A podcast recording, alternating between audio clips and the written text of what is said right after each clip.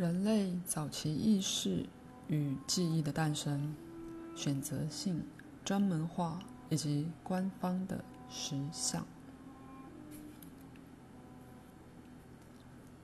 晚安。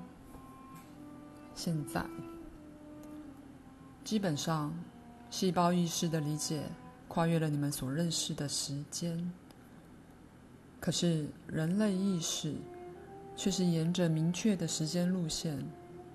当它沿着那些路线发展时，利用了种种不同生物与精神上选择与辨识的方法。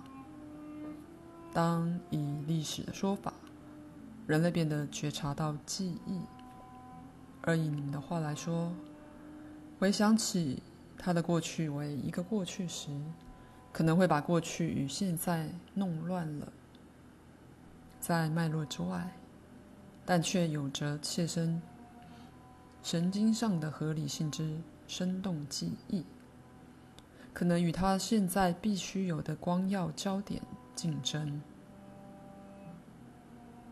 虽然过去实际上与现在一样的切身、活生生且有创造性。人却在好几个层面上做了某种调整，聚焦在明确的区别上，而把过去与现在的经验分开了。当你们那特殊的一类的意识在发展时，它开始加强选择性，明确集中在一个小范围的活动里，同时挡掉了其他资料。这是必要的。因为肉体存在的那特殊一类的身体操纵，要求对目前就在身边的刺激有即刻身体上的反应。当意识使他自己熟悉地球经验时，这种选择性与专门性因此代表了一个中肯的说法：猎人必须立刻对眼前的情况反应。就时间来说，这个现在的动物必须被杀来当食物，而非那过去的动物。那个动物，过去那个，就与现在被看到的这个一样，肯定的存在着。但在人的范围里，身体行动必须被导向一个极为明确的区域。因为身体的存活要仰仗它，必须要绕过细胞基本上对时间辨识的不知情，在很深的无意识层面，神经结构比表面看起来的要更能调整的多了，所以就做了一些调整。基本上，神经结构对过去与现在的资料都会反应。那么，生理上来说，此种活动是天生固有的。在身体里，那明确化了的新种意识，必须又快又准的反应。所以，它只集中焦点在一个系列的神经讯息上。括号，身为赛斯，真非常小心的清楚发音。讲述这份资料，几乎是一个音节一个音节慢慢说，仿佛要给我时间一字不差的写下来似的。他出神时的读音通常极好，我不太需要请他重复某个字或句子。括号，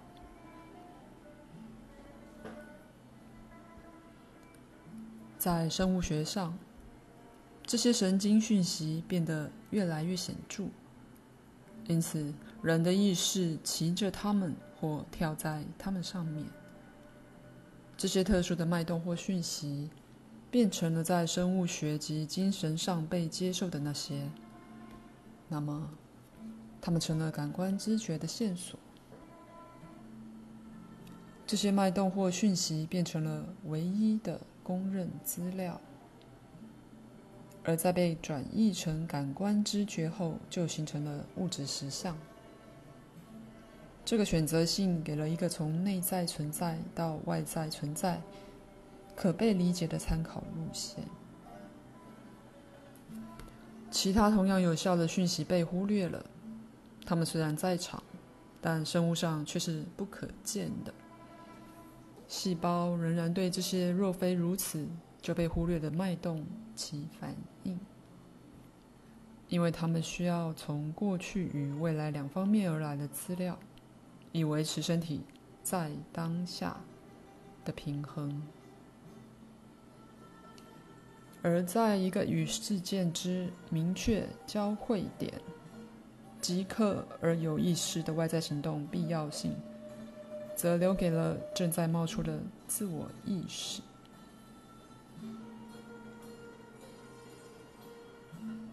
虽然细胞需要未来与过去的资料，而且从那无形的紧张来形成身体现在的肉体实相。然而，同类资讯却可能是对自我意识的一个威胁。自我可能觉得负荷不了。不过，在肉体结构之内，的确有在你们看起来跳得太快或太慢的讯息，而不容许任何身体的反应。以那种方式，细胞的理解力被容许了自由流动。但前所提及的选择性则绕过了这种资讯，因此它不会与那要求在时间里的身体行动之现在感官资料相冲突。其他带着讯息的脉动，与那些你知觉到并且在身体上对它反应的讯息一样有效。再次强调，细胞经常对那些反应，如前所提及的，身体是一个电磁模式，悬在一个可能性之网里，而在与时间及空间的交汇点，被体验为肉体。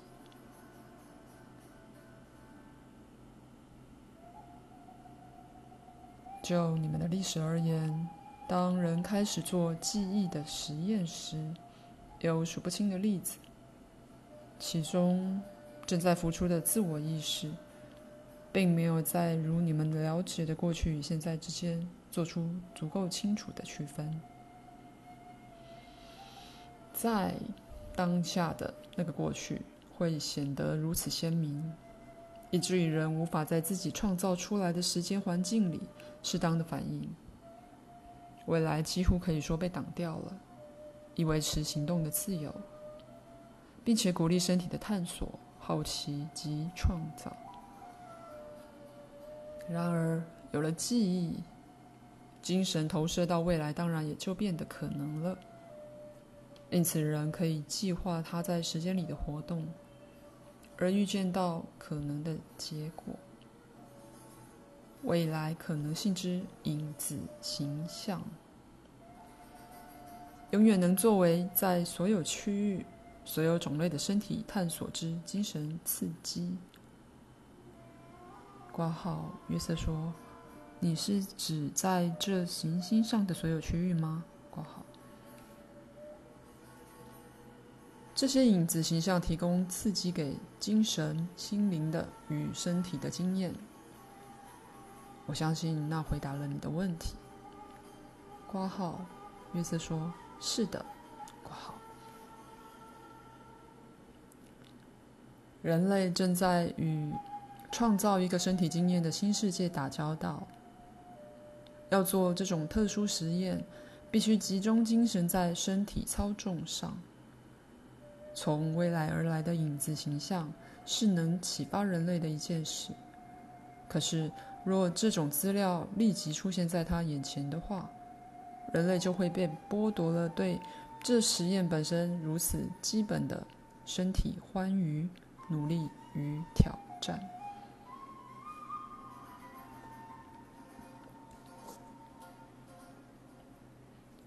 作为一个族类，你们过去也十分可能选择任何其他系列的神经脉冲或讯息。来作为那真正的一个，而把你们的经验沿着这不同路线建构，然而，生物结构以及精神意识在一起选择那最舒服的顺序，其中被神经认知带来的现在活动范围，会被无意识的精神知识及其他生物性上不可见的神经联系所支撑。心灵认识他自己，而且觉察到他的各个部分。当自我意识达到了生物与精神能力之某一点时，当现在的经验变得够广时，自我意识就会处在一个可以开始接受更多资料的阶段了。的确，他现在就在那个阶段了。他处在现在的焦点，如今已安全了。以你们的话来说，那个焦点终于带来了一个意识的扩展，而那是早期人类不需要处理的。以你们的说法。时间现在包括了更大的空间，因而也包括了更多的经验与刺激。再一次，历史性的说，过去每个个人在任何既定的时间，只能觉察到那些在他切身环境里发生的事件，因此他可以即刻的反应到那个程度。事件是可以被控制的。如果你想，现在就休息一下。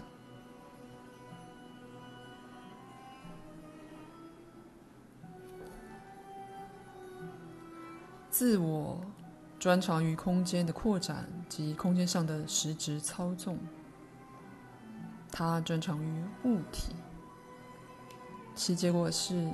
一个在任何既定时间里的人，对世界另一端发生的事件都是觉察的。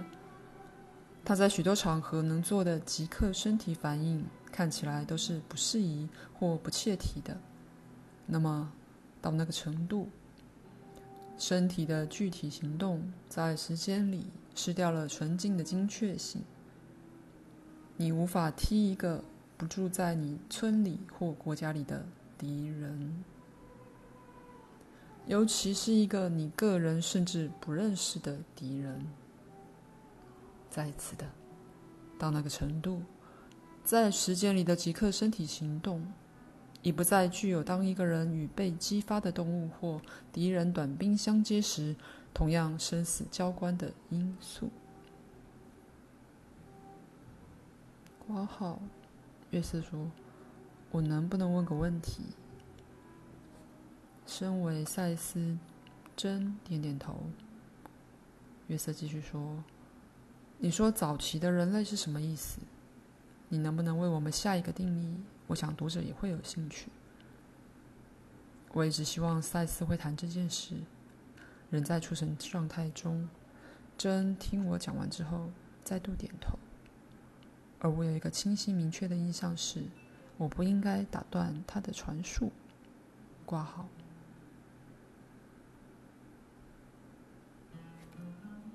好，以同样的方式，在过去，爱可以被即刻表达。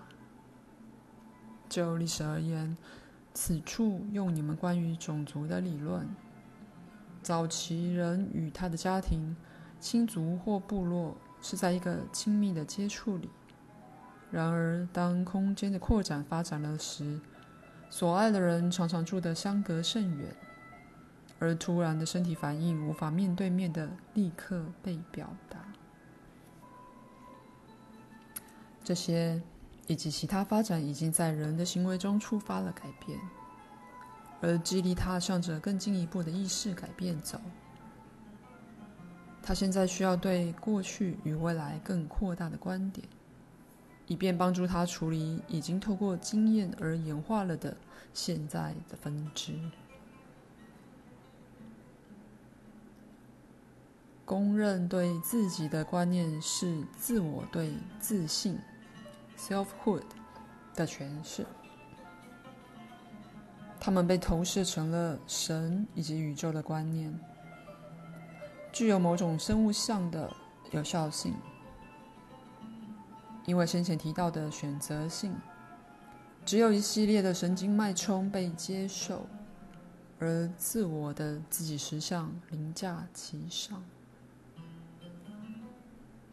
曾经一度以这种方式诠释的一位神祇，被当作一个自己对另外一个自己的自私行为之楷模。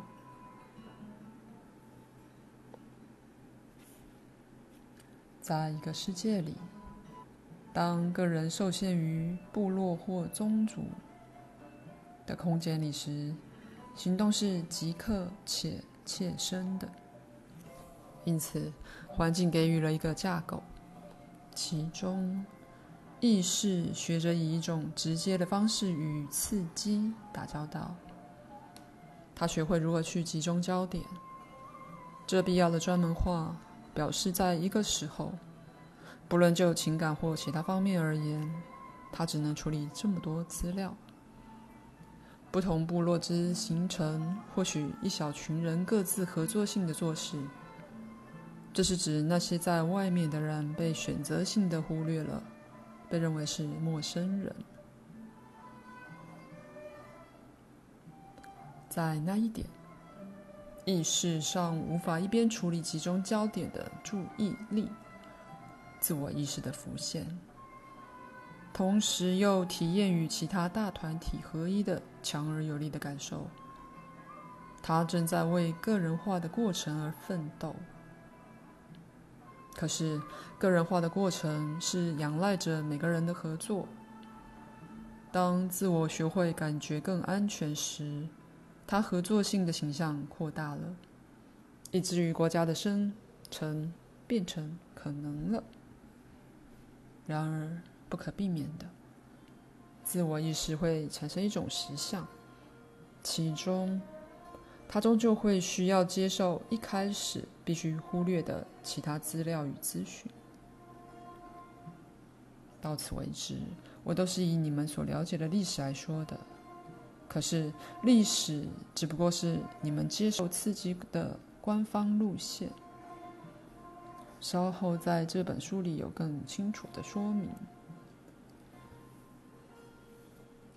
当自我意识扩张到包括了到此为止大半被他忽略的资料时，那么实际的说，他将会经验一种新的身份，认识到不同的自己。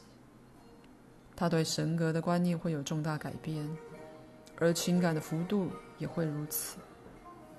你们的传承包括了丰富得多的爱的特质。但你们对自己及神格的观念曾严重限制了这些。举例来说，你们常常看起来似乎怨恨那些与你们有不同信仰的人，也曾以宗教及科学之名对别人做出残酷的事。那是因为对自己天性之局限性概念，使得你们害怕自己的情感。好比说，你们害怕爱会淹没你。当你们还是如此在意，想保护你们认为的自己界限以及完整性的时候，作为一个族类，实际上到达了你们开始否定自己更大实相的那一点了。但所有这些都是在你们的可能性里，人类从事的一个实验之一部分。以那种说法，当你们学习身体的操纵时，身体的存活曾一度依赖着一个狭窄焦点。现在，那操纵之成功使得焦点必须被扩大，进入自己更大存在的一种新觉醒，以及随之而来对神经活动之重新认知。那是现在只短短的被某些人感受到，却存在于你们肉体结构的传承里的。现在休息。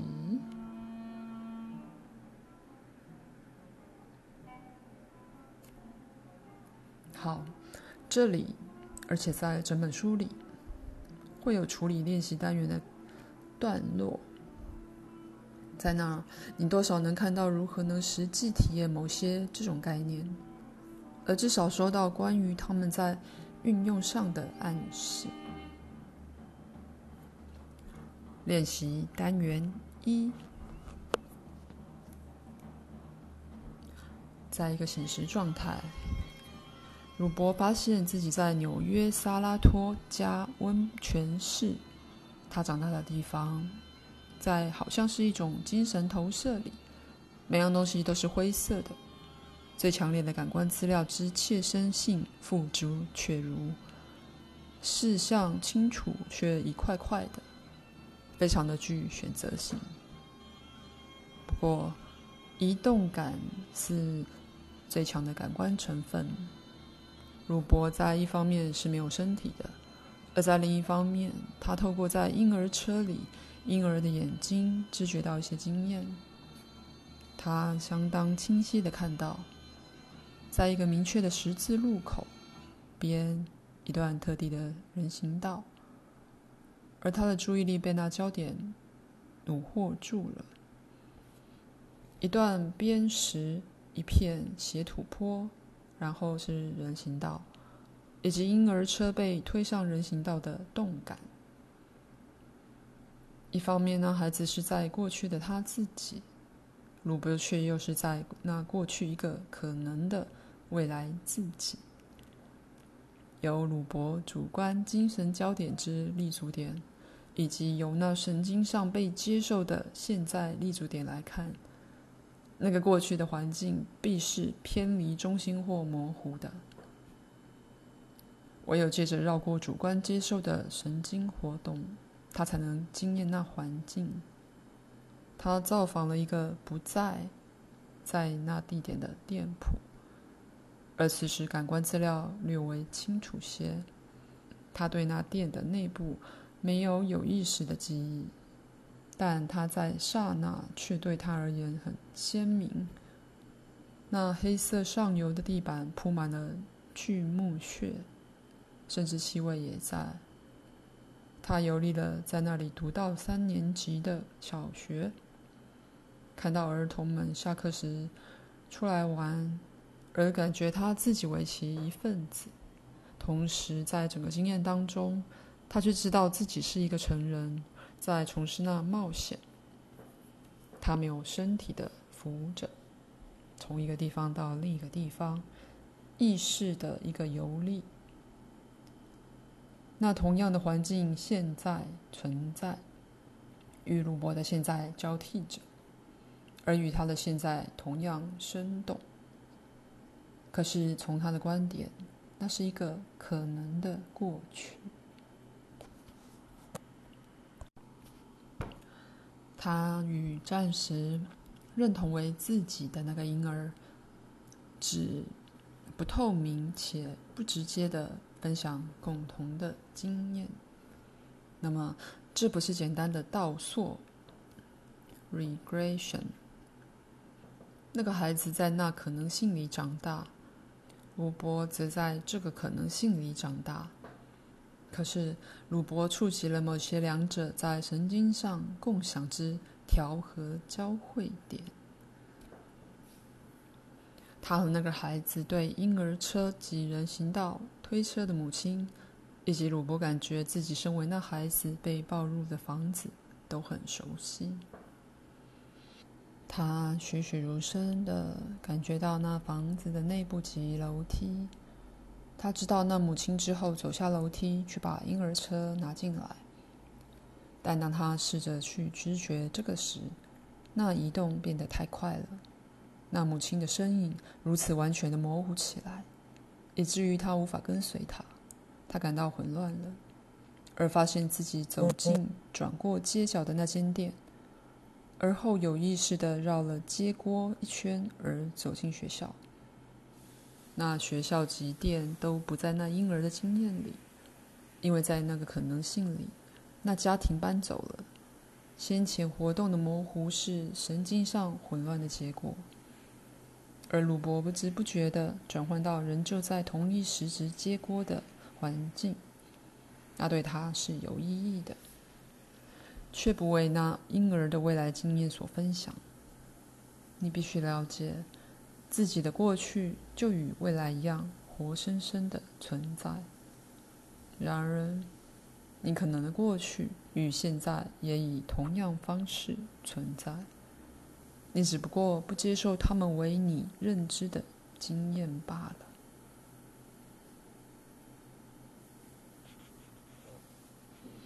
作为鲁伯在这本书的工作之一部分，他才刚开始实验有意识的认知可能资料，以及有意识的接受按种种依据刚提过的选择性而通常会被禁止的经验。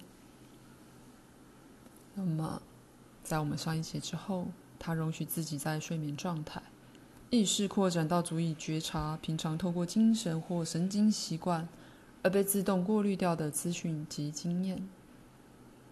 在意识的探险里，鲁伯用了“偏见化了的知觉”这个名词，很棒的一个。那在此也是适用的，因为你那种说法。你已在心灵、精神及身体上偏见化了自己。在睡眠状态，鲁伯变得没有偏见了，至少到某种程度。所以，他接触到那些仿佛是陌生的，或在一般经验范围之外的资讯。你们对时间的理论是与平常的神经脉冲相连的。与多次元或可能性的观念游戏是一回事，而甚至短暂的实际面对他们，则又是另外一回事。当你的思想模式与神经习惯告诉你他们无法被转移时，因此，鲁伯感觉到挫败，而他以很明白的话告诉我，他的意识无法包含他正在接收的资讯。像一个好老师一样，我把他的抗议纳入考虑。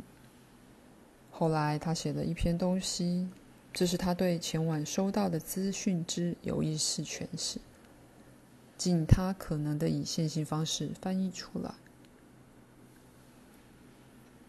我有自己的存在，那是和鲁伯相当不同的。然而，我也有一个与他心灵相连的实相。你们每个人与自己其他更有知识的部分，或更大的本体，也有同类的联系。他们自己是独立的，却又活在你的心灵里。他们是那未知的实相之一部分。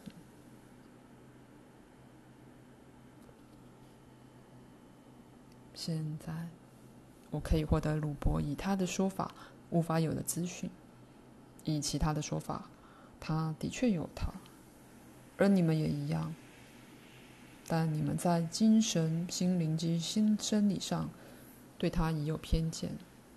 可是，作为一个种族，你们已准备好要对更大的实相变得更觉察，并且去探索其未知的面貌了。所以我写了这本书。这本书里有些观念可能会令你们不安。